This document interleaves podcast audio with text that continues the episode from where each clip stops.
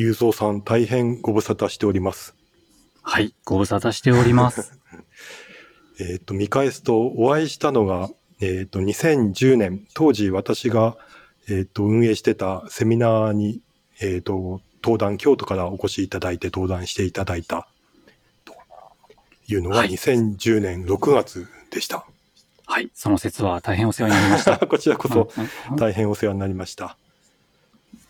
で、えっ、と、その時は京都からお越しいただいてたんですけど、えっ、と、あれ、その後東京に行かれたのはいつ頃でしたっけ？はい、もう割と、あの、金沢に呼んでいただいた直後ぐらいで、その年の秋から、おはいー。え東京に移りまして、うんうん。。はいい、気づいたら、結婚し、子供もでき、家も買ってしまいという、はい、もう逃げられない状況になりました。なるほど。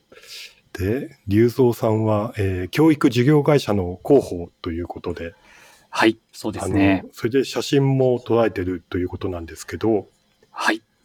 何か広報ということは、その撮った写真が何か広報としてのアウトプットで使われてたりもするんですか？そうですね。あの、うちの会社がですね、割とこう、あの、自分の好きなこととか、得意なことをどんどん仕事の中に取り入れていこうという、そういう文化がある会社でして、まあ私はその、まあ広報だからということもあるんですけども、まあ自分が写真が好きなもんで、えー普段からカメラを持ち歩いてるんですね。うんうん。そうするとこう、なんかあの、ちょっとこういうのがあるので写真を撮ってくれとか、急に海外からお客さん来たから写真を撮ってくれとか、まあそういうのが来るようになって、まあこちらもまんざらではないですから、まあ気づいたらなんか、はい、あの、社内カメラマンみたいな立場になってしまいました。はい、なるほど。えーどういった写真ですか？そうですね、あの、今一番回数が多いのがですね、ううんうん。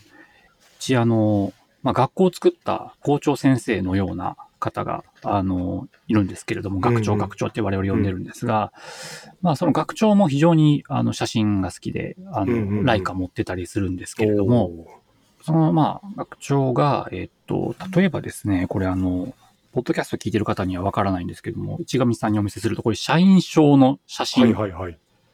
とかを撮ってくださええめっったりとめか、ちゃめちゃかっこいいですね。白黒の。はい。そうなんです。で、あと、あの、受付に従業員一覧の写真が貼ってあるんですけども。まあ、その写真も、まあ、撮ってくれてたんですけれども、ちょっと前にですね、まあ、病気になりまして、うんうん。まあ、あの、気持ちはお元気のように見受けられるんですが、まあ、あの、ALS というですね、体が動きにくくなるあの、病気でして、ちょっと今撮影とかは難しいという状況があって、まあ、明確に申し送りがあったわけじゃないんですけども、その辺の撮影を、あのなんとなく私が代理でやらせていただくことになりまして、うんうんうん。それでまあ、こう、従業員のポートレート。とか、うんうん。あとは、あれですね、イベントの、えー記録写真で、大体まあ、ウェブサイトにアップするようなもの。ですとか、あと、今日も実は、えっと、ちょっと、えー昼間にあったんですけれども、うん。まあ、これもウェブサイトで使うもんですかね。あの、まあ、先生方のプロフィール写真みたいなものを。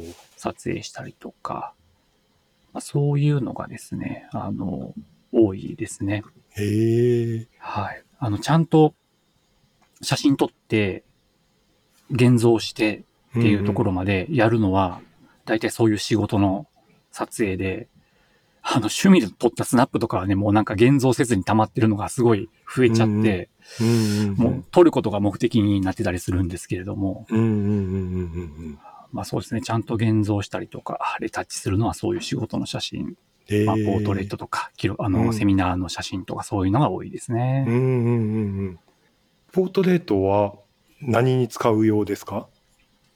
ポートレートは、その、まあ ID と、うんうん。えーっと、館内掲示用と、ほうほああと、まあ、ウェブサイトですね。ん、なるほど。はい。何枚か事前に共有していただいたのを拝見すると、いや、しっかりといったあれですけど、しょ照明とかも踏まえてます？そうですね。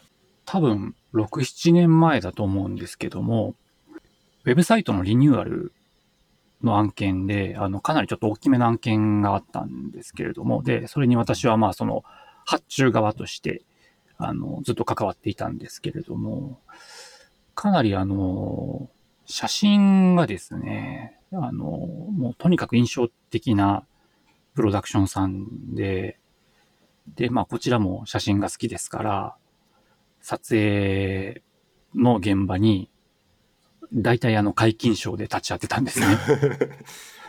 で、そこで、やっぱりすごく、あの、感じたのが、ストロボライティングの、その奥深さといいますか、うんうんなんか割とその開放で撮って、いい感じに、こう、あの、ピントの来てる瞳からこうグラデーションになって、みたいな写真って好きな方が多いと思いますし、事実僕も好きだったんですけれども、やっぱりストロボで写真撮るときって、割とこうドラマティックな感じになりがちなので、まあ絞り込んで、で、上から大きな、まあアンブレラとかソフトボックスでバーッとこう光を当ててみたいなのを、えっと、まあ、その時のカメラマンさんがやられてて、うんうん。で、まあ、テザー撮影ですから、あの、全部、やっぱりこう、感度も絞りもシャッター速度もわかるわけですよね。うんうんうんうんいやー、こうやって撮ってこんな写真になるのかっていうのをずっと見てたんですね。うんうんうんうんまあ、もちろん、いいカメラ、いいレンズで押せば、それなりに綺麗な写真になるわけですけれども、やっぱりこう、照明を綺麗に当てるっていうことの奥深さと、そのやっぱりハマった時の、こうなんか、わーって言ってしまうようなうん。綺麗さみたいなものが、やっぱりこう、あ、そこにやっぱり人の写真を撮るっていうことの、まあ一つの何かこう、えー、道というか、うんううんん、なんか追求するものがあるなと思って、まあ、この仕事の写真は基本的には、あの、自分のオフィスの中のどこかで撮りますから、で、まあ、うちその、学校ですけど、まあ、映像とかのえ勉強もできる学校なんで、まあ、割とこう、あの、特に映像用の機材にはこと書かないんですよね。うんうんうん今日は、えっ、と、LED の照明と、まあ、ストロボソフトボックスでっていう2頭で、まあ、ちょっと変な2頭だったんですけども、そういうのやったりするのに、ちょっとこう、あの、横から機材持ってきて、これでこれで、光組んでみてどうかなとかっていう実験が割とこう自由にできるので、今はどっちかというと、そうですね、そのストロボでの撮影っていうのを、やっぱりこう、まあ肌がね、すごく綺麗にうん出るなっていうのはあって、そこをなんか自分の中では頑張ってるつもりですね。おおなるほど。そうか、機材が いっぱいあるんですね。でもそれも使いこなすのも大変ですよね。で、まあ、あの、やっぱりこう、微妙にね、映像用とスチールで機材が違いますので、えー足りないものは、しれっと会社の経費で買い足したりとか しながらですね。うん、まあ、ひ 必要だから。はい、あの、うんそれぐらいの、はい、あの、量は取ってるつもりだということでですね。はい。自分で倫理会で自分で掲載するっていうですね。ことをやってますね。ああ、そうか。そこまでお仕事で結構がっつり取られてるとはちょっと思ってなかったのはすごいですね。まあ、インハウスですからね。まあ、うんあの、うん別にこう、それがお金になるわけじゃないですけれども、まあ、ちょっとでも、いい形で外に見てもらえたらなとは思ってます。うんうんうんうんうん。で、もともとそういう、あの、学長の時から、その、写真の大切さみたいなのは、風土としてあったんですね、きっと。そうですね。だから、あの、よく、あの、昔は冗談で言ってたんですけれども、まあ、元アナウンサーみたいな社員もいますし、うんうん。元サウンドエンジニアもいますし、まあ元というか現役のミュージシャンもいますし、結婚式の案件とか受託できるねっていつも言ってて、もう MC から何から何まで全部受け負えるねって、はい、編集マンもいますし、そういう中でこう、あの、一個一個、はい、あの、やっぱりこう、ね、本業じゃないからっていうことでは、あの、クオリティ的に妥協できない人が、うん。まあ、結構社内にポイントポイントにいるので、うんうんまあ、そんな中でまあ写真も、まあ、できるだけ、まあもちろんね、その、毎回ベストな布陣で撮影ができるわけじゃないので、とりあえずスマホで撮ったものがウェブサイトに上がってるみたいなことももちろんあるんですけれども、ココスというものはちゃんと撮りたいねっていうような、はい、うんうんうん話をしてますね。うん。なるほど。プライベートの撮影はどうですか？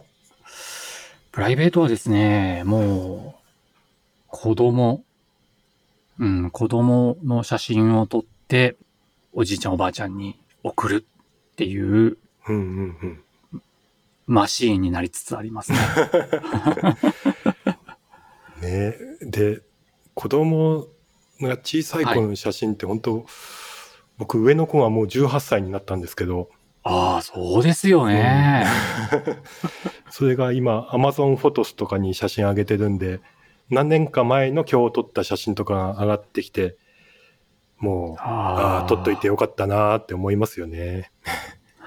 だから今の子供たちというか若い人が結婚式やるときってめちゃめちゃ素材があって いいですよね。確かに。もう僕そんなデジタルで残ってる写真なんて全然やっぱり子供の頃ないですからね。ねデジタルはまずないですね。なんかせいぜいね、あの、L 版でプリントしたものを、うんうん。あの、スキャナーで撮ってぐらいじゃないですか。うんうんうんうん。そう考えると、動画もスチールもね、あの、みんなクラウドに残ってるっていうのはいいことですよね。そうですね。ただまあ一方でこう、写真を撮ることの特別感みたいなのが、うんうん。市上さんね、フィルムやられるから、またフィルムでね、カメラで向けられる方って違うのかもしれませんけど、ね、こうデジタル一眼ぐらいだったらそんなに別に珍しくもないので、うんうんうん。あんまりこう、特別な瞬間にならないっていうのもちょっと寂しさを感じたりしますね。ああ、なるほど。まあ私もまあ一人っ子なんですけど、今まあ小学3年生で、一回は PTA やっといた方がいいっていう。話がまあ都市伝説的にあるじゃないですか。はい。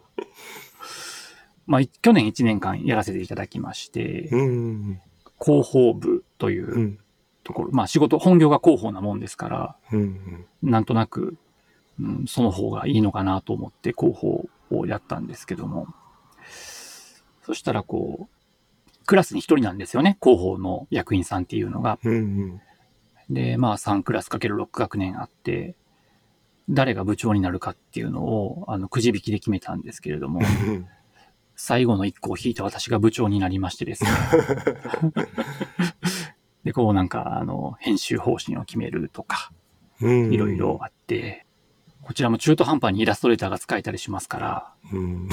まあ、あの、お母さん方にはもう取材に行っていただいて、データを集めて、まあこちらで編集して、みたいなことをまあやってたんですけども、あの、その写真というところに話を戻しますと、あの、うちの校区がですね、結構あの、施設とかがたくさん、たくさんでもないか、まあ、いくつかあるような、えー地域でして、子供の顔を撮影して載せてはいけないっていうルールがあったんですね。で子供の写真だけど顔を載せてはいけないって、なんかものすごくこう消化不良というか、うん。うんうんうん。まあ難しいですよね。うんうんうん。もう子供の写真なんてまあ乱暴に言えば笑ってればもう100点満点じゃないですかう。んうんうん。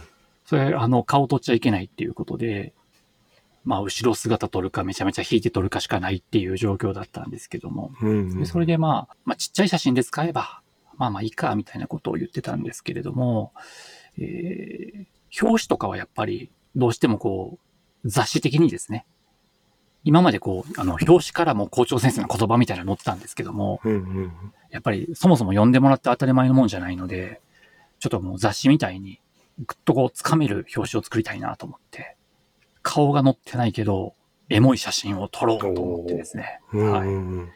まあ頑張りまして、まあ会があって、非常にですね、あの、関係者の方からは、まあ年に3回だけの発行だったんですけども、うん。喜んでもらいまして、うんうんうん。で、あと、まあ、あの、まあ、どこもそうなのかもしれないんですけども、あんまりこう、マニュアルとかないんですよね。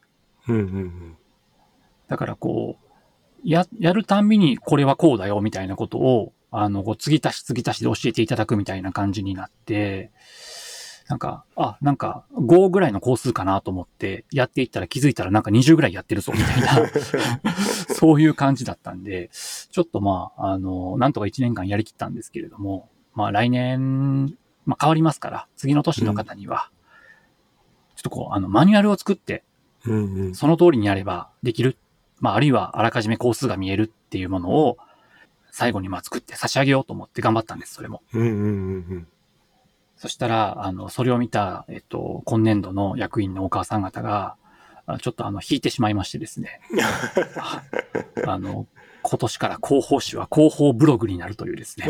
あの、それもあの、いい、まあこれあの、いいことだと思うんですけども、ダウンサイジングした感じでですね、うんこう運用されるという、こう、オチがついたというですね。はいまあまあまあ確かにブログだとアクセスしやすいとかあるかもしれないそうなんです。あの、やっぱりあの、すり物はどうしても、僕も一回やっちゃったんですけども、うんあの、誤色を出すと、あの、うんやっぱりこう関係者にお詫びをして、うん。で、またあの、えー生語表みたいなものをですね、全家庭に配布してみたいなことがやっぱり、あの、手続きとしてありますので、うんうんうんまあ、それが大変だというよりは、やっぱりこう、間違えることへの、こう、プレッシャーみたいなのがすごくあって、まあそういうのもあって、まあ、オンラインだったら気づきゃ直しゃいいよね、みたいなことで、うん。はい。だからまあ、あの、結果的にいいことをしたんじゃないかなとは思ってます。うん。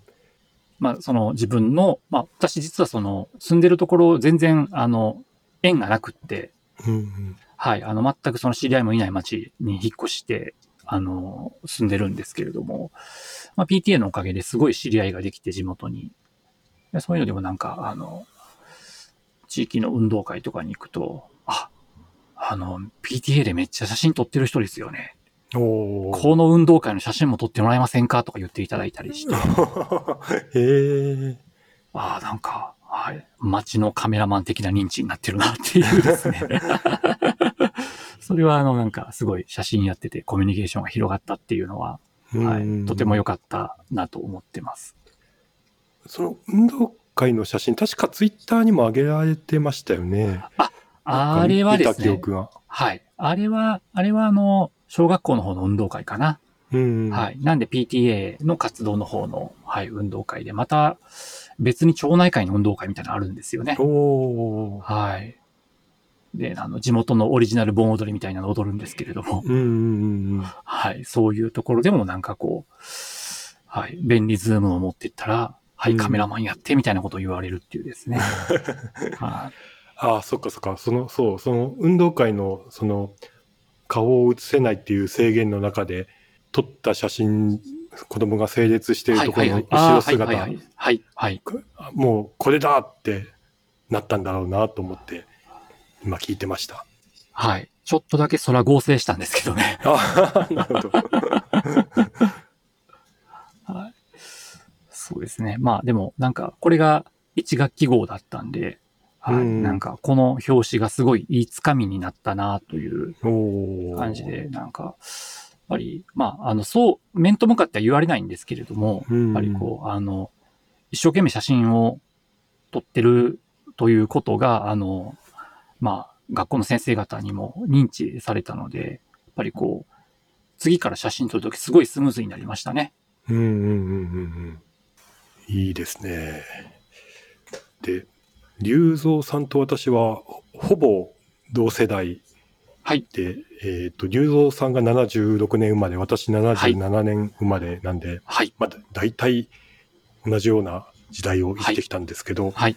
ただ、えっ、と、カメラ遍歴をちょっと事前にあの聞いてたら、もう中学校時代から結構カメラとがっつり向き合ってこられてるような感じなんですね。そうですね。そうですね。あの、おそらくきっかけはですね、学校ってあの、なんかお抱えのカメラマンさんみたいな人いるじゃないですか。うんうんうんいつもい行事に写真を撮りに来る人みたいな。はいで、うちの中学校が、まあ若いお兄ちゃんだったんですけども、すごい親しみやすい人で、うん、で、あの、めっちゃ、まあ、年上なんですけど、こっち厨房ですから、年上なんですけど、あの、あの、愛され、いじられキャラみたいな人で、えー、で、すごい、あの、僕仲良くって、あの、で、そのお兄ちゃんが、まあ、えっと、ニコンの F4 を使ってたんですね。やっぱりその、なんか、みんなにこう、いじられてるんですけど、写真上がってくるとすごいいい写真なんですよね。へそれで、ああ、なんか、写真撮れる人っていいなと思って、うんうんうん。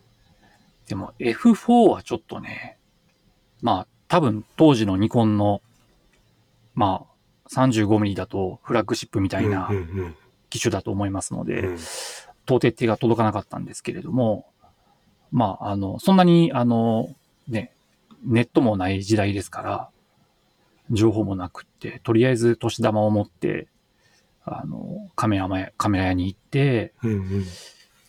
で、あの、なんとなくですけど、まあ、あの、イオス1000っていうですね、まあ、はい。まあ、ちょっと前で言うと、まあ、イオスキスみたいな感じの、ん。本当にもう、あの、入門用のカメラの、はい、ダブルズームキットっていうのをですね、はいはいはい。買いまして、はい。それでなんか、そう考えると、あの、その当時も今も全く変わらないことしてるんですけども、うんあの、用もないのに毎日学校にカメラを持っていくっていうですね、へえ。まあ、あの、私立だったもんですから、意外にその辺は、あの、はい、厳しくなくって、うんうんうんうん。あの、まあそうですね、1990年代の中学生が毎日、一眼レフを学校に持ってくるっていうことが、まあ、認められているというですね、まあ変な感じがしますけども。へえ。はい。え、その、それ、そこまでさせるお年玉を貯めてまで行く気持ちっていうのは、その、出入りしてたカメラマンはい。がきっかけなんですか？そうですね。で、あの、まあそのカメラマンは、あの、アントニオっていうあだ名だったんですけども、えっと、多くは語らないですけど、アントニオっていう名前だったんですけどね。えっと、そのやっぱアントニオの撮る写真がすっごく良くって、まあ自分もそんな風に撮りたいんですけど。と、今と違うのが、やっぱりその、デジタルじゃないですから、うんうん。撮って、現像して、うまく撮れてるとか撮れてないとか、暗いとか明るいとかブレてるとかブレてないとかっていう、うんまあ何ですか、こう PDCA みたいなサイクルが。めっちゃゆっくりなんですよね。うんうん。僕本当にね、あの中学生の時に、あの、すごく思ってたことが一つあって、ああ、撮った写真がすぐに見られたらいいのになっていうのを、割と本気で思ってたんですよね。まあ今もう当たり前のことですけれどもね。うんうんうんでもそんなこと思うぐらい、やっぱりこう、取っ手柄上がってくるまで時間もかかりますし、またやっぱりその、フィルム買うのにもお金かかりますし、現像にもお金がかかるので、そんなにやっぱり枚数取れなかったんですよね。なんで、やっぱりこう、全然アントニアの、アントニオの写真のレベルに追いつかないっていうのは、やっぱりこうあっまあ当たり前なんですけどね、相手プロですし、こっち超初心者の中学生ですから。だからまあ、あの、全然上手くならないなとか、本当になんか、あの、まともに撮れてる写真が、なんか、5枚に1枚ぐらいの感じだったりとかするんですけれども、でもやっぱり楽しかったのは、やっぱりそういう時代はカメラを持ってる人が珍しかったですから、うんうんあの、カメラ向けると本当にみんな、あの、喜んでくれたんですよね。うんうん撮って撮ってっていう感じで人が来るので、うんああ、じゃあなんか、カメラ忘れると、そのコミュニケーション成立しなくなっちゃうから、うんうんとりあえず、明日もカメラ持ってこうみたいな感じで毎日持って行ってましたうね。んへえ、すごい。そのアントニオさんすごいですね。なかなかね、本当に。学校の、学校に入ってるカメラマンでそんな印象的な写真を撮る人ってうん全然イメージが湧かないというか、記録写真撮ってるおじさんみたいな印象でしかないな。それは、あの、うん今すごく思い出すんですけれども、うんうやっん。ぱりそのアントニオは、まあ、あの、もう友達みたいな感じでこっちは接していたので、うんあ、それもすごいな。はい、あの、カメラ向けられてもこっち緊張してなかったんですよね。うんうんえこれってなんかやっぱり、すごい人の写真撮るときって大きいじゃないうん。ですか。結構これ未だに僕自分自身でも課題として感じてるんですけども、あれ会社で写真撮ってて、まあ、まあこちら役職者ですし、まあおじさんですから、なんかあの友達にカメラ向けられてるっていう感じで、やっぱり会社の人からはやっぱ見えないと思うんですよね。うんうんそうするとなんかいかにそのなんか照明がどうのこうのとか言ってても、うん。相手やっぱりこわばっちゃったりするので、うんそこをやっぱりどんだけほぐすかっていうのがその技術以前の問題として、やっぱりすごいあるなっていうのは、うんうんうんまあ、本当日々、あの、そこをどうやってほぐそうかなっていうことをを結構、あの、考えたり悩んだりするんですけども、アントニオはやっぱりそれが自然にできてたんでしょうね。へえですすごいせそれが影響を及ぼしてお年玉でカメラ買うまで行くっていうのもすごいし、はいすごい影響を受けてるんですね。だから僕どうしてもやっぱりその、なんかまあ勢いでその EOS を買ったはいいものの、うんニコンに対する憧れっていうのがあって、うんうんなんかね、あのやっぱり、えっと、今でも覚えてるんですけども、あの、シャッター音が全然違うんですよ。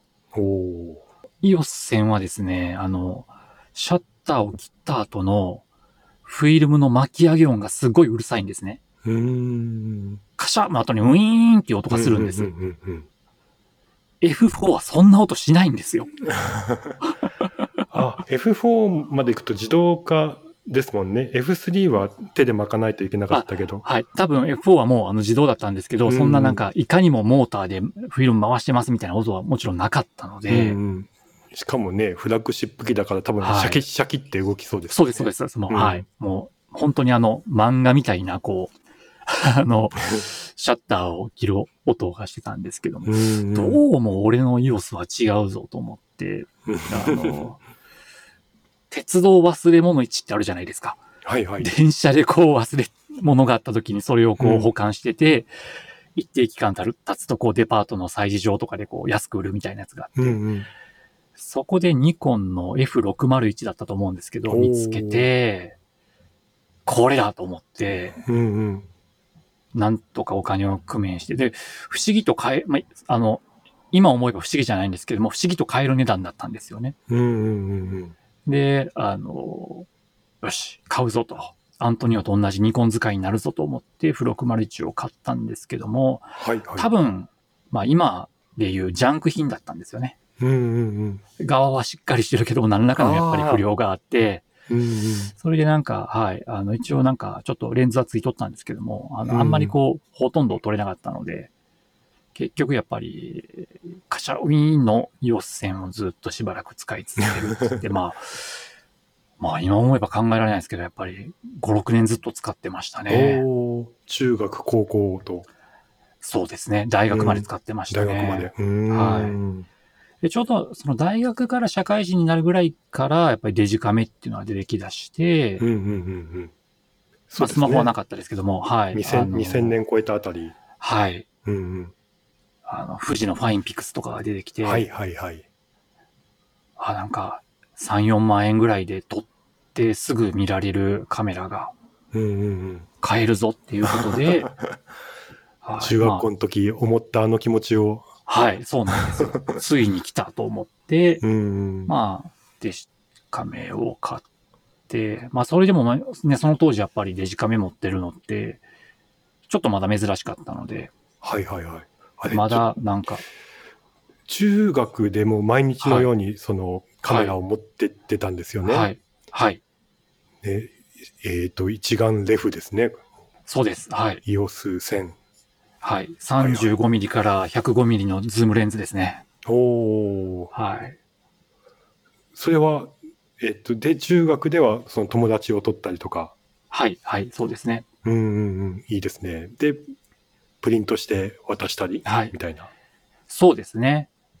プリントして渡してましたね。うん。いいですね。昔はね、写真屋さんもいっぱいありましたもんね。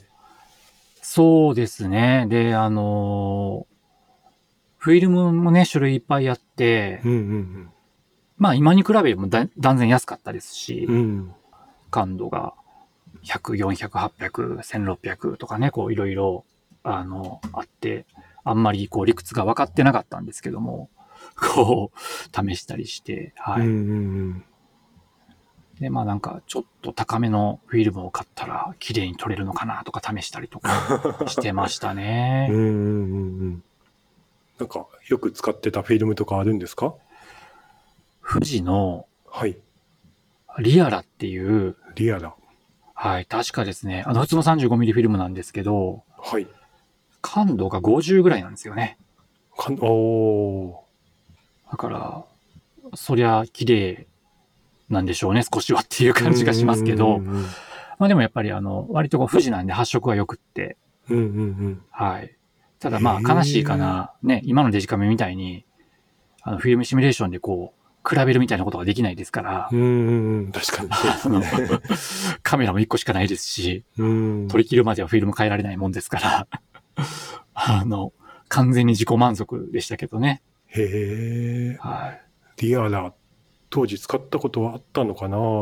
僕、今、今は初めて聞いた感覚なんですけど、あ、本当ですか？なんか、ググると、カラーネガフィルム、富士カラー、リアラが未来技術遺産に登録とかっていうへえ。記事が出てきました。当時何だったかな？カメラ雑誌で。キャパとかかなうんうん。使ってる人が多かったようなイメージがこうありましてですね。へーなんか多分、あの、あるじゃないですか、こう、あのね、こう、使用フィルムみたいな欄が、写真コンテストとかで、ああ、リアラ使ってる人いるな、みたいな。へえ。まあ普通のじゃダメなんだ、みたいなですね。よくわかんないですけど。そんなこと思ってましたね。高校に行っても続いたんですか？高校、あ、でも高校の時は、あの、僕部活が野球部だったんですよね。で野球部はやっぱり荷物が多くて、ちょっと一眼レフ持ち歩いてる場合じゃないぞということになりまして、特に、うん。あのやっぱ一年生って、あの、試合に行ったりすると、その部の道具をね、一年生がうんうんうんね、こう試合のの場所に持ってって、そこから家に持って帰って、また学校に持ってってみたいなことしなきゃいけないので、もうあの、肩がちぎれるぐらいこうバットとか重たくって、はい。ちょっとそこからカメラのことはもう、あの、学校に持っていくっていうことに関してはちょっとなくなりましたね。うんうんうんうんなるほど。そしたら、えっ、と、カメラ遍歴で言うと、さっきの話、社会人になった頃にはい。デジタルカメラがはい。じ実用化されてきたってところですか？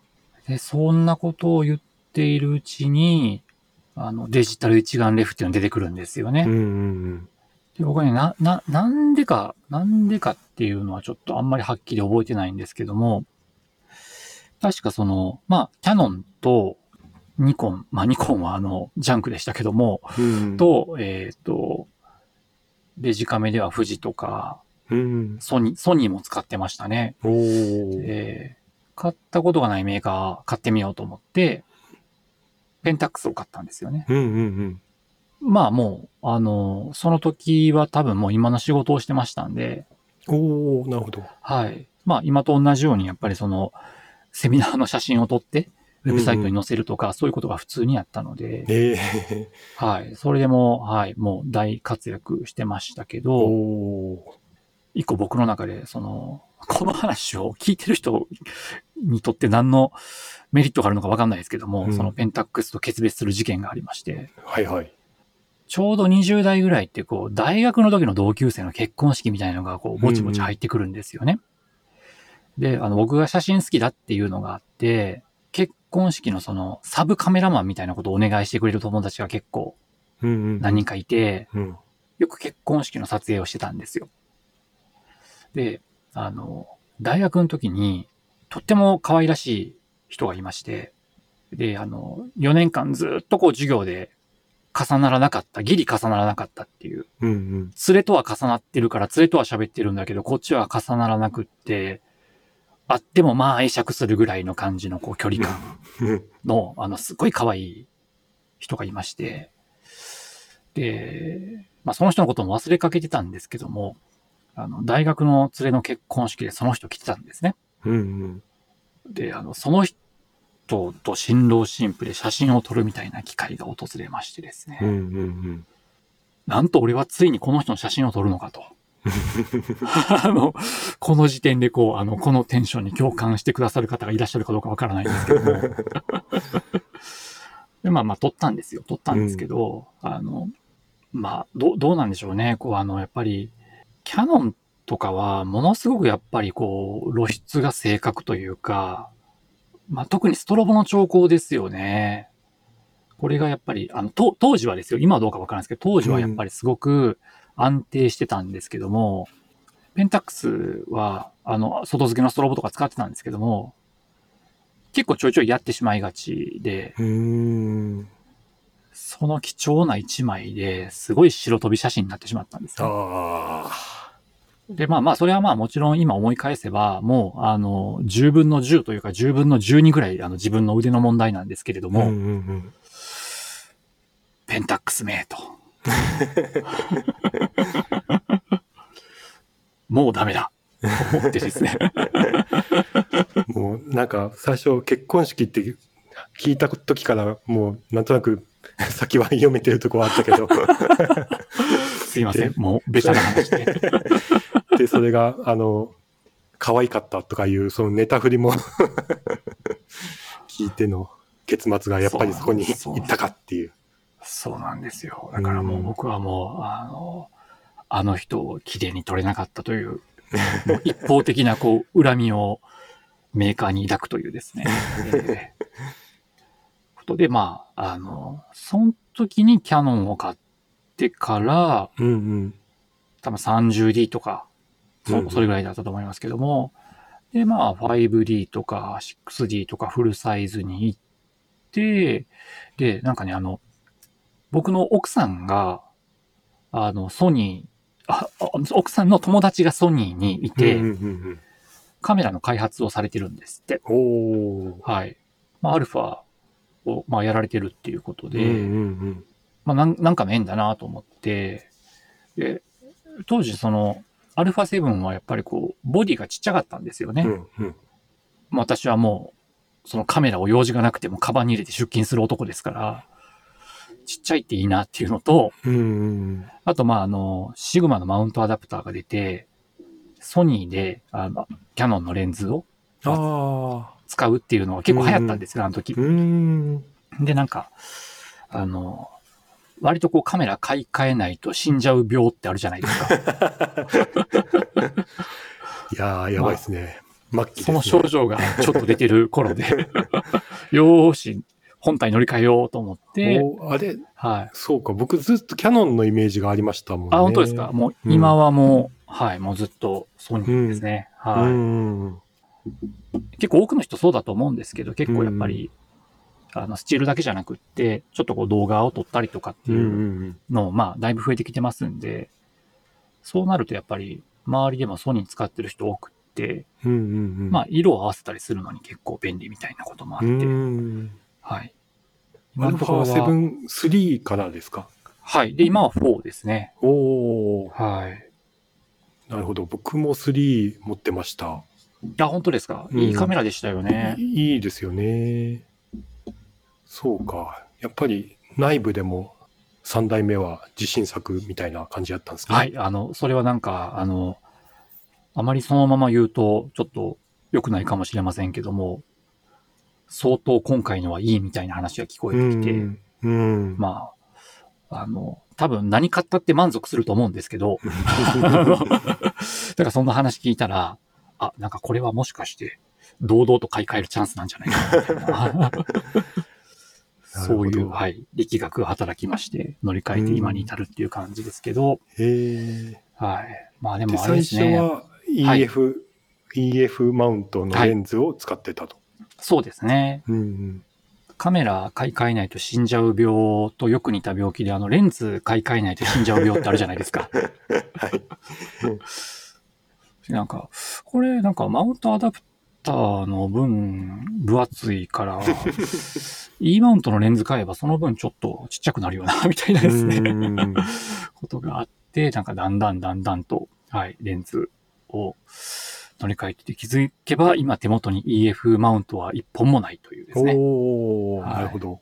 全で部、5D, 5D Mark II も使われてましたよね。はい、使ってましそた。その印象が僕は大きかっあた、、本当ですか？でも、α7 III も2018とか17、8、はいはい9ぐらい。そうですね。だからはい。まあまあ、キャノンも長く使ってたんですよね。そうですね。で、マーク2の後に、あの、5D マーク2の後に、6D も使ってましたから、はい、あの、まあ、独身だったからかな、コンスタントに乗り換えてましたね。そうですか。ソソニー行った時はどうでした？乗り換え結構なくら替えですけど。そうですね。やっぱりちっちゃくなったのが良かったですね。うんはい。あの、なんか、割とこう、もちろん撮影道具なんですけど、カバンの中の重りみたいな感じで毎日持ち歩いてますので、ちっちゃく軽くなるのはもう大歓迎みたいなうんうんところと、あとまあ、あの、なんか微妙に、微妙にこうなんか、カバンに、あの、入れるときに、まあレンズにもよってもだいぶ違いますけども、ちょっとカメラがちっちゃいことで、ペットボトルが入るとかあるじゃないですか。うんうんそういうところでやっぱりちっちゃくなるのが大歓迎うんだったのと、あとあれですね、あの、あ、そっか。そうだわ。えっと、そうだわと言っちゃった。えっと、オリンパスも使ってました。へえ。やっぱりキャノンのフルサイズがなんだかんだでかいっていうう。んうん。なんだかんだでかいし、ちょっとコンビニに行くだけなのにフルサイズ持ち歩いてるの周りが引くみたいなのがあって。うんうんうん。はい。あれ何だったかなえーっと、オリンパスの EM5。うんうんうんはいこれですね。これ使ってましたね。はいはいはい。これに、パナ、パナソニックの 20mm っていうパンケーキレンズあがああ、あったんですよね。りますね。はいはいは。はい換算 40mm になるんですうんうんけども、うん。これをで、つけて、はい。ボディもレンズもちっちゃくてそうです、そうです。いいじゃないですか。コンビニに持ってっても引かれないみたいな。はい。なんでそんなオリンパス君を今忘れてたんですかあんま使わなかった すいません、なんか。いや、いや、めっちゃ使ってましたよ。めっちゃ使ってましたけど、そう、写真を結局やっぱり3対2のフォーマットで、あの、使うことが多いので、うんうん。フォーサーズって上と下もったいないなっていう、そんな気持ちもあったりとか。あと、あれ多分まあミラーレスなんで、うんあのー、えっと、ファインダーが、あの、えっと、なんて言うんでしたっけ？光学ファインダーじゃなくて、うん電子のファインダー。うんうん。はい。で、やっぱあの当時の、やっぱり、うん、ファインダーは、ちょっとやっぱりね、うんうん広角の方が圧倒的にいいっていう感じもあったので、ちょっとそんなのもあって、なんか、はい、あの、すごい、あの、使ってましたけども、じゃあ、例えばキャノンをね、その、捨ててまでオリンパスの方に行くか、みたいなことは、ちょっと、うん、考えにくかったな、というのもあって、うんうんうんで、結局まあ、オリンパスあんまり出番がないな、みたいな。ああ、でもあれか、新婚旅行には連れて行ったのか、オリンパスを。新婚旅行は、はい、あの、海外に行ったんですけども、うんその時は、そう、その時はオリンパスでしたね。やっぱりそれもサイズ感ですかね。そうですね。あの、5D Mark II だか 6D だかを持っていこうと思ったんですけども、ただでさえ荷物が多いのに、GR にしようかみたいなこともよぎったんですけども、いや、ファインダーを覗きたいと思ってですね。それでまあ妥協したのがオリンパスみたいな。うん大丈夫ですか？こんな話してて。聞いてる人なんか得ありますかね？いや、いいんですよ。これがいいんですよ。そうですか。EF マウントも結構持ってたんじゃないですか？結構長らく使ってたんなら。EF はそうですね。EF は、一番使ってたのは、あの、40ミリのおパンケーキのレンズがありましてね。はいはいはい。まあ F2.8 ぐらいのレンズですけど、まあとにかく本当にもうパンケーキというサイズ感の、えーレンズがあ、あって本当だ、薄い。はい。これに、あの、5D Mark II だか 6D だと、うんうん。ちょっとでかい弁当箱をこう縦に積んでるぐらいの感じで済んだので、はいはいはい。グリップより前に出ないんですよ、レンズが。ああ、そうですよね、このサイズ感は。はいうん。これがね、あの、なんか、じょなんか持ち歩くことを、あの、許してくれたみたいな感じがあって、うんそう、それがやっぱり、まあそのオリンパスのね、20ミリも換算40ミリじゃないですか。うん。うんうんうん。だからこう4 40ミリで、ああ、なんか縁があるなと思ってうんうんうん出ましたけど、そう。ツイッターのプロフィールにも40ミリ愛好家ってありますもんね。はい、あの40ミリ好きですね。なんか、50ミリだとちょっと、もうちょっと引きたいけど、35ミリだったらもうちょっと寄りたいみたいな、こう、まあ当たり前なんですけど、まあその、その間をこう埋めてくれる40ミリと、あとまああの、APS-C モードにすると、うんうん。まあ、ちょっとこう中望遠ぐらいの感じになるので、比較的一本で済ませようと思うと便利な焦点距離かなと僕はまあ思ってますね。うんうんうんうん。あと意外に40ミリのレンズって多いんですよね。ああ、確かに。まあ、各社ありそうですね。はいうん。ニコンも多分ね、割と最近結構羨ましいパンケーキの40ミリが出てましたし。ああ、出てましたね。はい。で、まあソニーもちょっと前に出しましたし、うんうんうん。ソニーはあの、カール・ツァイスの40ミリがあるんですよね。ああ、バティス。あ、バティスです。はい。うんうんうんあれも使ってました。あれ、ちょっとでかかったんですけど、ね、あはれ、いいですよね。あれね、あの、F2 でしたっけ？うんうんうん。なんか、であのあの辺とかも値上がりしてんですよね、いや、そうなんんですよ。うん持っときゃよかったと思って。ね、うまくいけば、買った値段よりも高く売れたいとか。いやー、そうですようね。ん、あと、まあ、フォクトレンダーのコシナとかも結構40ミリが、ああ、ラインナップが、はいはいはいはい、くつかありまして、マニュアルフォーカスの。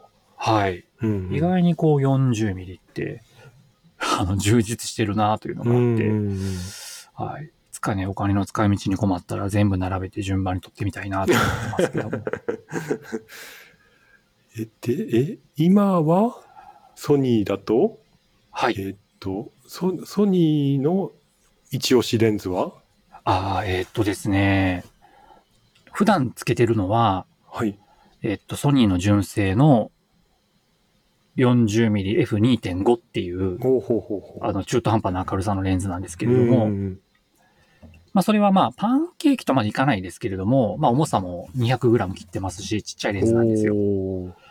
はいはいはいはい。でえっと、写りがいいなというレンズに関しては、うんうんまあもちろんあの、もうたくさんいいレンズあると思うんですけど、僕が持ってるレンズで言うと、えっと、今ここにある、えっと、フォクトレンダーの 50mmF2 なんですけど、アポランター。はいハッパランター。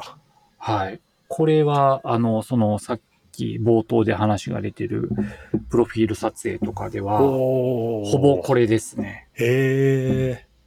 それマニュアルフォーカスですもんね。はい。まあ、あの、大体こう、三脚を置いて、うんうん背景紙を置いて撮るみたいなのが、うんうんまああるので、まあ割とこう、マニュアルフォーカスはそんなに苦にならない。おーへえ。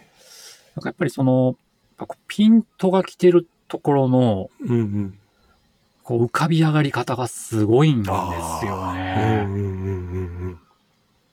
まあ、ね、レ F2 ンなんでもっと明るいのはありますけど、レンタルして使ったことあります？あ、本当ですか？うんうん。じゃあ、いいなと思いましたが、マニュアルがやっぱ厳しかったなああ、そうですよね。うんあの、まあ、オールラウンダーではないと思うんですけど、うんうん。まあ、その、僕の撮影みたいにもう本当にもう、まあ、被写体の立ち位置も。決まってて、まあ、三脚置いてみたいな感じだと、まあ、もう全然マニュアルは苦にはならないですうんうし、ん50ミリ持ってなかったんです。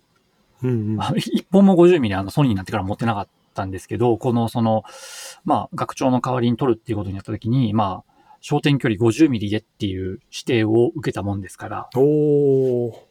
まあ、あの、50ミリなら持ってるだろうっていう、あの、前提で、あの、言っていただいたと思うんですけど、まさか持ってなくて、あ、50ミリ買わなきゃなと思って、うんうんうんうん。はい。あの、まあ、レンズ買わなきゃ死んじゃう病っていうのにまたその時、あの、かかってまして。うんうんで、それでまあ、そうですね。あの、50ミリってこうなんかこう、レンズの比較記事とかめちゃめちゃこうネットに上がってるじゃないですか。うんうんああいうの見るのすごい好きで。うんうんそしたらまあ、あの、マニュアルだけど、写りで言うと、これはうん相当いいよみたいな評価が結構あちこちであって、うんうんじゃあまあ、マニュアルでも全然いいやと思って、うんうんうん買ってみたらもうこれが大当たりおーですね。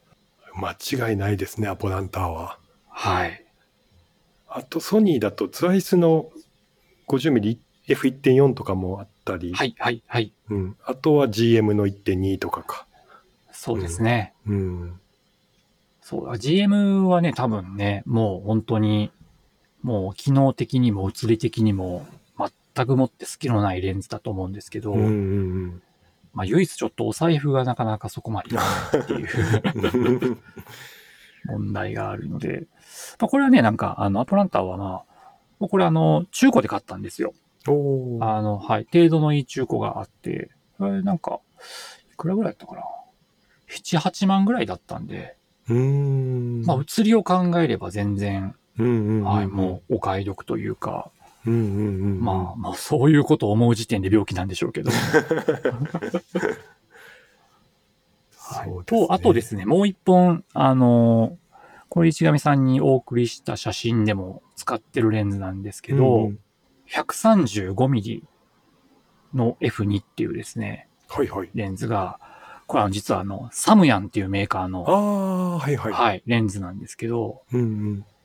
これがまたですね、よく、まあ、これは多分このレンズがいいっていうよりは、この焦点距離がいいっていうことかなと思うんですけど、うんうんうん。人がプレゼンしてる写真とかが割とはいはいはい。135ミリで撮ってる感じなんでうんうすけど、んまあ、あの、この焦点距離なんで、前ボケも綺麗に乗りますし、背景も、はい、あの、いい感じに落ちてくれるので、うん。うん。そう、イベイベント？の撮影って難しいんですよね、結構。いやー、そうなんですよ。ねこう明るくて長い単焦点があれば、そりゃいいけど、かさばるしとか。このレンズを買って気づいたんですけど、うん。僕あの、望遠のレンズを持っていなくって、おお。はい、あの、よくよく考えたら、24105っていう便利ズームが1本あって、うんうんうん。その望遠があの105ミリが僕の持ってる中で一番望遠だったんですよね。うんうんうんうんだってこの135ミリを買ったことによって、あの、一番長いレンズが増えたっていうですね。中望遠というよりはもう完全に望遠というですうん。うんうね。んこれはサムヤンなんでそんなにめちゃめちゃ高いわけじゃないですけれども、うんこれはコストパフォーマンスのいいレンズでしたねう。んうんうんうん。ソニー使ってる方にはぜひお勧めしたいですね。これはオオートフォーカス？オートフォーカスです。はい。うんうんうん。ですね。でも新しいので、あの、パリッともう瞳 AF でうん、ピンときますね。その辺本当ソニーは強いですもんね。外さないですもんね。そうですね。もうあの、純正のレンズと遜色ないぐらい、これはもうピンとちゃん。んときますね。へえ。そうか。イベントやるとか言っても、結構社内であったりするんですか？えーっと、そうですね。社内で、まあ、あの、都内にいくつか、あの、場所があるので、まあ、そこに行ったりとか、あと、うんうん外部の会場を借りてとかってありますけども、うんうんうんまあでも、大半はやっぱりもう、8割、9割は、えーまあ、自社の中でやるので、うんんそういう意味で言うと、まあ、こっからこのレンズでこういう風に撮れば、こんな感じで上がるな、みたいなのは、うんうんなんとなく、はい、あの、分かってますので、うんうんうん。あの、そこはなんかすごいやりやすいですよね。うんうんうん。初めての場所だと、ちょっとね、そうね。で、イベントの運営って、撮影仕事は運営の中のいごくごく一部じゃないですか。そりゃそうですね。おっしゃる通りです。はい。はい。その中でカメラのそのカバンも、ね、カバンの領域たくさん使ってレンズ数本持ってくってなかなかパワーがいることですね。そうなんですよね。で、それでこう、やっぱり、写真やってる方からすると、まあ確かに自分は今撮れないんだけれども、だからといって、代わりにこうスマホで写真撮るのはやめてくれよみたいな 気持ちにもこうなったりして、非常にこう悩ましいところなんですよね。うんイベントの時は、例えばこのサムヤンの135と他にもレンズ持ってったりするんですか、そうですね。24105は、あうん、やっぱり置いときますかあ、ね。うん。まあね、引きの絵も欲しいですもんね。人がはい。いっぱい写ってるような。はい。ああと、そう、あの、別にサムヤンの回し物じゃないんですけども、サムヤン、サムヤンの 24mm の単焦点も持ってまして。はい。まあ、それはね、あの、F2.8 なんで、別になんか特別明るいとかじゃないんですけども、それもね、うんあの、ちっちゃいんですよ。ポケットに入るぐらい。の厚みなんで、うんうんうん。なんかもう、よりと、あの、引きで決めてるときは、24105を置いて、その 24mm と135の2本体制でやるみたいな、うんうんうんうん。ちょそういうギャンブルもたまにやりますね。ああ、なるほど。そう。セミナーの時ってスライド見やすくするために会場暗くしたりするから、ね、F1.8 とかあると、ね、助かるんですよね。いや、そうですね。うん。結構やっぱり、そう、スライドに合わせるとね、もうスライドだけしか見えないみたいな感じにやっぱりなりがちですよね。うんうんうんうん。なるほど。いいですね。結構、その、イベントって、やってる時は、まあ、いろいろ大変なこともありますけども、まあ、うん多分市上さんもイベントやってるの楽しい的なモチベーションが終わりだと思うんですけど、なんかね、それを後からもこう、なんか思い返したいみたいな、うんうんうん。そういうモチベーションですごい写真撮るのは頑張っちゃいますね。ああ、いいですね。結構もう、僕がイベント運営してた頃、もう、割ともう事務的というか、もう自分でウェブページも更新してたから、うーん。うん、大体1セッションごとに4枚は欲しい。つって、ああ、引きより、よし、取れた、OK みたいな、もうなんか、あんまりそれをどう臨場感伝えるかまでちょっと思考が至ってなかったような気がするな。いや、でも、あの、それは仕方がないと思いますよ。だって、あの、そこでいい写真撮れてもね、やっぱり運営の業務を落としちゃうと、うん。イベント自体、やっぱりトラブルが起きたらね、うん。ちょっとね、そこはやっぱりどうしても優先順位写真の方が下がっちゃいますよねうん。だから僕もやっぱりその、自分が中心になってるイベントではやっぱり撮れないですね。うん。ああ。はい。ただまあ、あの、せめてもの抵抗として、やっぱりこう予算の中でちょっとカメラマンのお金っていうのあをん頑張って確保して、いいカメラを持ってるカメラマンに来てもらうっていうことで、そこはもう自分の中で留飲を下げるっていうことをやってますねうん。うんうんうんうん。いいですね。そうだそうだ。そこはちゃんとしっかり予算取って、しっかりとしたアーカイブを残すことが、ね、そのイベンはいトの価値を、その日だけのイベントだったとしても長くにわたって、それが伝わってきますからね。で、今、あの、すごく、やっぱりこう、カメラを楽しんでる人が増えたので、うんうん。あの、もちろんその職業カメラマンにお願いすれば、もう確実にいい仕事をしてくださるんですけども、うん。カメラが本業じゃないけども、写真すごい好きみたいな、で、まあ、機材もすごい投資してるっていう人たちがすごくやっぱり増えていて、うんうん。そういう方にお願いすると、あの、すごい高い熱量で撮ってくれるし、うんうんうん。結構そういう方々をなんかネットワークの中で大事にしておくっていうのは、うんうんうんイベント運営上すごい重要な気がしますね。うんうん、確かに。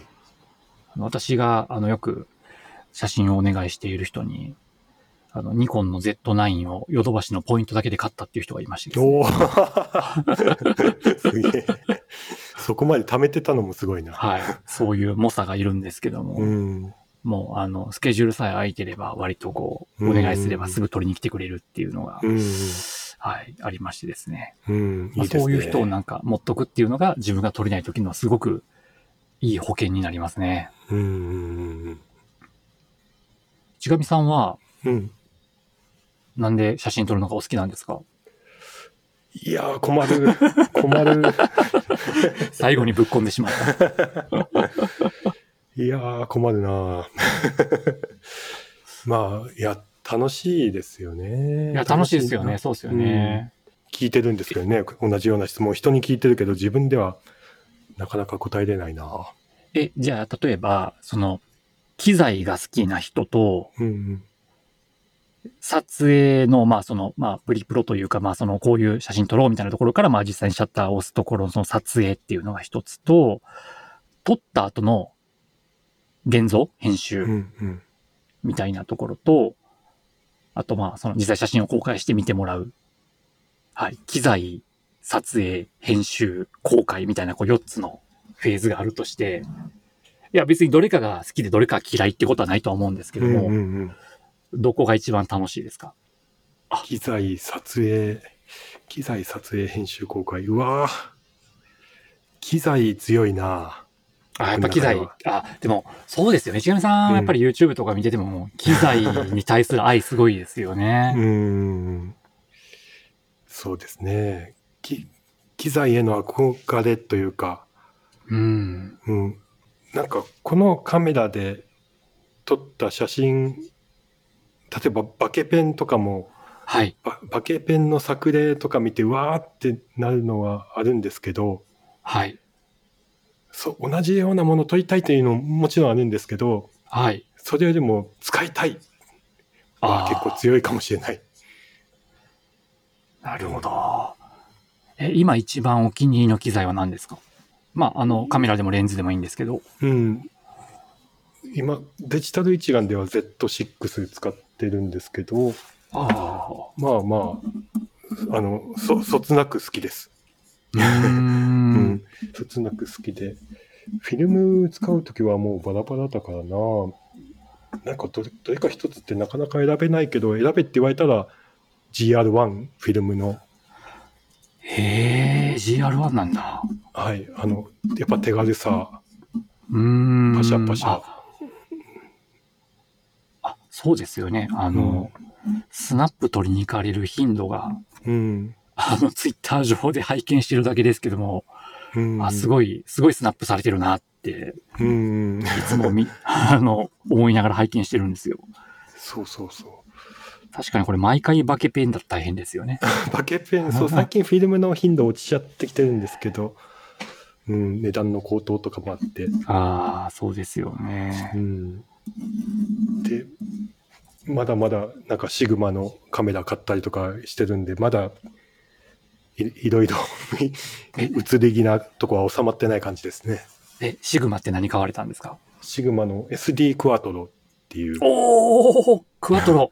うん、クワトロですか？フォビオンキーをちょっと触、ちょっと触らせてもらってすごいってなってこれは買うしかないかあでなんで買ったばかりなんで結構最近はそれ持ち出すことも多いですけどーなるほどな。えじゃあちょっと逆に同じ質問していいですか？はい。すいません、なんか僕は人に聞きながら自分の考えを整理してしまったんですけども。じゃあ、えっ、と、どう聞けばいいですかね？写真、カメラ、はい。何が、何がどういう感じで好きですか？一番好きなのは結構やっぱりその、公開するところですかね、僕は。うーん。だからやっぱりこう仕事の写真を撮って、どうしてもポートレートとかだと、まあ人に、本人に渡して、本人が、わあありがとうございますとかって言ってくれるのが、まああの、もちろんその9割5分お世辞だっていうところはですね、あの、理解しつつも、うんなんかこう、ここんなにちゃんと撮ってもらったことがあんまりないとか、うん。なので、そうですよ。ちゃんと写真撮って残した方がいいっすよっていう、こっちはまうんあそういう気持ちなんですけども、うんなんかぜぜ全然そういう日常って残す価値があるというか、うん。でイベントとかもそうなんですよね。なんか、あのイベントなんか、すごい大変だったけど、すごい良かったよなとか、なんかそそういうなんか、うん、日常の、なんかこう、愛おしさみたいなものを噛み締めるみたいなのを、できれば自分の中だけじゃなくって誰かとうん。共感したいなみたいなのがああるので、まあ、人に見せてリアクションもらうところが一番、あの作業としては編集してるの結構好きなんですけどね。ライトルームで、あの、朝までライトルーム触ってられる感じなんですけど、でもまあなんか一番好きなのはやっぱり出来上がって、まあ社内だったらこう Slack とかでこう、バーっとこう、あの、投稿したりするんですけども、うんうんうん。うん、なんか写真がいいっていうよりは、そのなんか、その被写体であったりとか、撮ったイベントとか行事が、ああれよかったよねっていううんうんうん。ところにみんなの目線がこう、同じ方向を向く感じっていうのが、やっぱり特に忙しいですから、うんうんうんなんか1ヶ月前に行った旅行とかも、もうなんか特別な干渉がなかったりするじゃないですか。うんうんうんでも写真見るとなんか、ああ、これうまかったよなとか、ああ、これなんかめっちゃ綺麗やったなとか、うんうんもう一回ここ行きたいなとかっていう感情が蘇ってくるうんっていうのがやっぱあって、それをなんか、でしょでしょみたいな感じで言いたいっていう。う。めめしいんですね、基本的になんかね。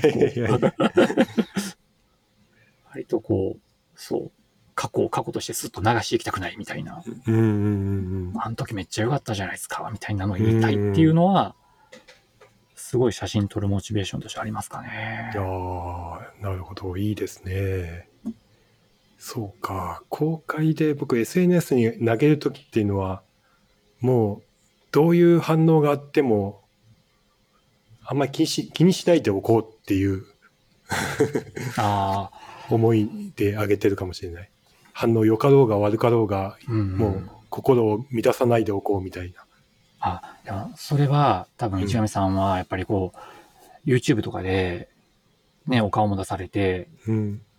割とこう、これ、なんか第三者が言うと違うのかもしれませんけど、まあ、ある種のリスクを取ってやられてるというか、そこまでか。まあね、その、うん。割とこう、匿名で出してるというよりは、ちゃんとこうね、うん。あの、連絡取ろうと思ったら取れる状態でやっぱりやられてるので、まあなんか、そこで一回出す前にこう、なんか、よし、これで OK! みたいなところで、一回区切りをつけてらっしゃるのかもしれないですね。うんうんうんうん。なんか最初のうちはやっぱり、あ、いいの撮れた、見てみてっていう感じはあったんですけど、うんうんうん。なんか、あんあんまり一喜一憂しすぎると良くないかなっていう、うーん。のがあってもうあそれもわかります。なるべく淡々と、うんうんうんううん。ん、するようにしてますね、最近は。YouTube で、すいません、ちょっと、あの、具体的な名前が出てこないんですけども、フィルムスキャナー借りに行く回あったじゃないですか。なんか、体験させてもらいに行く回みたいな。ああ、はいはいはい。あれめっちゃ好きで。ああ、そうですか。そう。ハッセルブラッドの F、あ、あそう F11 そうそうそに伺いして、はい。はい。ハッセルだ、ハッセル。そう。あ、こういう、こういう機材の、に対する盛り上がり方もうん。あるのか、みたいなのを、うん。自分がもう最近フィルムやらないもんですから、ああ、そっか、フィルムでやってるとこういうところにも一つの沼があるよな。あれはだって衝撃でしたからね。だって僕もエプソンのスキャナーとか持ってますけど、はい。こう、こう画素で出そうとするとめっちゃ時間はかかるし。で、スキャナー内のピント合わせるのもなんか難しかったり、ホコリがついたりとかある中で、一瞬で高画質でバシッて出してくれますからね。いやーあの、あの、あの、なんか、あの時の市上さんを見てるのがすごい好きです。いや、うん、あの時元気でしたね、僕も。そんな、そんなこと言わないでくださいよ。いや、本当2018年、19年の自分の動画とか見返すと、うわ若いし、元気だな、こいつって思いますね。いやーなんかね、そう、そう、そういう、あの、はい。あ、カメラ愛ってなんか、ううんん。シャッターを押す瞬間だけじゃなくて、こう、いろんなところがあるなっていうのがね、なんか、ううんん。まあもちろん市上さんの YouTube もそうですし、まあ最近ね、カメラマンの方で YouTube やる方も非常に多いから、うん。あれですね、こう、何かを説明してるよりは、こうね、ご自身が、こう、テンション上がったりとか、うんうんうん。ね、そういうのがいいですよね。そうですね。今のこのうんラジオも、こうして人の好きなものを聞いていくだけでめちゃめちゃ楽しいんですよね。確かに確かに、あの、他の回拝聴してると、そう思いますね。で、僕は影響を受けやすいもんで、最近モノクロ推しの人が続いたんで、さあ最近僕モノクロほとんど撮ってなかったのが、モノクロ、ここ、ここ1週、1、2週間モノクロばっか撮ってたりとか、あ、うん。